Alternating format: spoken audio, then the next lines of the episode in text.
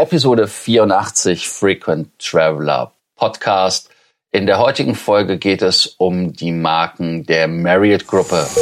Welcome to the Frequent Traveler Circle podcast. Always travel better. Put your seat into an upright position and fasten your seatbelt as your pilots Lars and Johannes are going to fly you through the world of miles, points, and status. Ja, vor etwa einer Woche hatten wir euch ja das Markenportfolio von Hilton vorgestellt und haben daraufhin dann auch die Frage bekommen, wie sieht's eigentlich mit Marriott aus? Warum bevorzugt ihr Hilton so? Und da haben wir gedacht, dann machen wir natürlich das gleiche auch nochmal mit Marriott. Ähm, bei Marriott ist es meiner Meinung nach fast sogar noch eine Spur wichtiger, weil man mittlerweile durch den Merger mit Starwood über 30 verschiedene Hotelmarken hat. Ähm, in den nächsten Folgen gucken wir uns das Ganze an, erklären euch ein bisschen, was euch wo erwartet und genau wie bei Hilton beginnen wir diesmal wieder am unteren Spektrum äh, der Hotels, also mit den Select Service Properties und dem Mid-Scale-Segment. Lars, ähm, welche Hotels bei Marriott beziehungsweise ähm, Starwood und Marriott, was jetzt eine Gruppe ist, erwarten einen in diesem Bereich? Ja, Select Service, da hat die Marriott-Gruppe zwei Hotels. Das eine wäre Loft mit über 104 Hotels und 17.000 paar kaputten Hotelzimmern. Und äh, Four Points bei Sheraton, das sind ja beides alte SPG-Marken. Die haben 210 Hotels und sogar 36.000 800 Zimmer. Äh, ja, ich habe in beiden rege und oft übernachtet und äh, wenn man sich das Brandprofil anguckt, äh, dann sagen sie, dass sie ähm, das Loft-Konzept äh, inspired by W hieß es ja ganz am Anfang übrigens, ähm, dass sie einfach ja unterscheiden sich vom Design her. Es gibt halt einen Infusion von der eigenen Persönlichkeit und man hat da dann äh, als, ja, ich nenne es jetzt einfach mal als, als Zielgruppe diese äh, jungen Hipster-Leute, die halt wirklich ähm, ja was Designmäßiges suchen wollen und, und, und diese verstaubten Hotels nicht mehr mögen. Und ich finde einfach, dass die ähm, Hotels, äh, ja, sie sind vom, vom Design her hübsch, sie sind simpel, aber ich weiß nicht, ob das wirklich so immer klar erkennbar ist, was die Marke ist, weil sie dann doch zu unterschiedlich sind. Zum Beispiel das Aloft in Abu Dhabi hat ein Restaurant und ein, ein der All Dining Bereich den ganzen Tag. Dann gibt es Aloft Hotels, die haben gar kein äh, All Day Dining. Also im Prinzip wird da die Marke dann wieder verwässert. Und äh, ja, ich finde ganz einfach, dass äh, man hier wieder genau das macht, was man bei Hilton ja auch schon gesagt hat, dass man einfach eine Marke schafft, um in verschiedenen Segmenten mehr Hotels der Kette unterzubringen. Und das ist das, was ähm, da auch wieder passiert. Dann gibt's natürlich den alten Kameraden Four Points äh, bei Sheraton. Da ist es einfach so, dass es ein, ein Business-Hotel ist was für den ähm, intelligenten, klugen Geschäftsmann ist, der einfach nur ähm, ins Hotel möchte, übernachten möchte und dann auch, äh, das finde ich übrigens sehr spannend, äh, wie Starwood respektive ja Marriott heute das promotet als ein, ein, ein Ort, wo Leute zusammenkommen, die das beste Bier des Ortes haben wollen. Ist mir noch nie aufgefallen, dass es da übrigens das beste Bier vom Fass gibt oder so. Ähm, also insofern muss ich da mal drauf achten. Und ähm, ansonsten ist das äh, Four Points Hotel im Vergleich zum Aloft etwas altbackener, etwas äh, simpler von der von der Einrichtung her, finde ich. Aber ansonsten haben sie das Sheraton Bed, was ich sehr gut finde. Und deshalb ist es in meinen Augen äh, sehr, sehr schön. Was aber meiner, aber auch, was ich wieder nicht verstehe, ist, wie differenziert es sich zu einer Marriott-Marke wie zum Beispiel dem Courtyard, Johannes? Ja, das ist eine gute Frage. Ähm, dadurch, dass man wirklich jetzt Marken übernommen hat und zusammengewürfelt hat, ist das ein bisschen schwierig, muss ich sagen. Also ja, Courtyard ist, ist ja auch mehr oder weniger so ein simples Hotel, bei einer Airline würde man es vielleicht nur Frills nennen. Also man, man spart sich diesen, diesen ganzen Schnickschnack, den man in, äh, in höherpreisigeren Hotels erwartet, sondern hat da einfach ein Hotel, was alle wichtigen, ähm, wichtigen Sachen, die man braucht, hat, aber auch nicht viel mehr. Also Cordiat und Four Points kann man schon meiner Meinung nach ziemlich ziemlich gut vergleichen. Also ähm, das sind einfach Hotels, da weiß man, was einen erwartet. Ähm, gut, das mit dem mit dem Bier wusste ich noch gar nicht, äh, dass, dass man da wohl äh, einen Fokus drauf gelegt hat. Aber es ist einfach ähm, was was solides, äh, wo man hinkommt und ähm, nicht enttäuscht wird.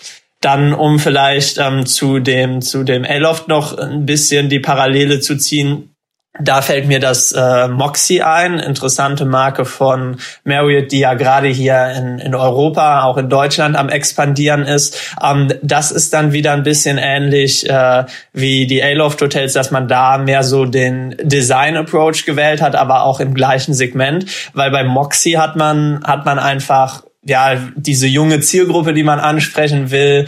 Ähm, man hat alles, was moderner, äh, ver versucht das teilweise fast schon was krampfhaft äh, rüberzubringen. Also da, ich erinnere mich an die Geschichte im Hotel in Stuttgart, äh, dass da die äh, Spiegel beschrieben waren mit mit Lippenstift oder mit Farbstiften, dass das alles so ganz äh, cool aussieht, äh, wo dann auch mal gern was an der Jacke kleben bleibt. Ansonsten, ich finde bei Moxie immer ein bisschen störend, die Hotels haben ja relativ standardisierte Zimmer, aber da hat man sich den Tisch gespart und ich finde, einen vernünftigen Tisch in einem Hotel zu haben im Zimmer ist schon auch eine gute Sache eigentlich.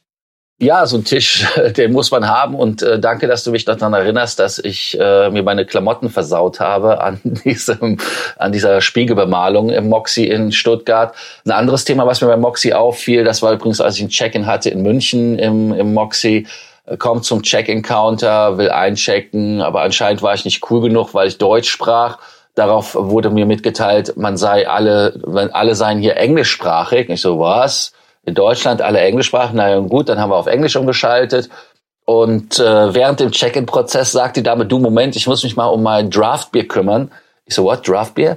Und dann verschwand sie und dann sah ich auch, dass der Check-in im Prinzip nichts anderes ist als eine Verlängerung des Tresens.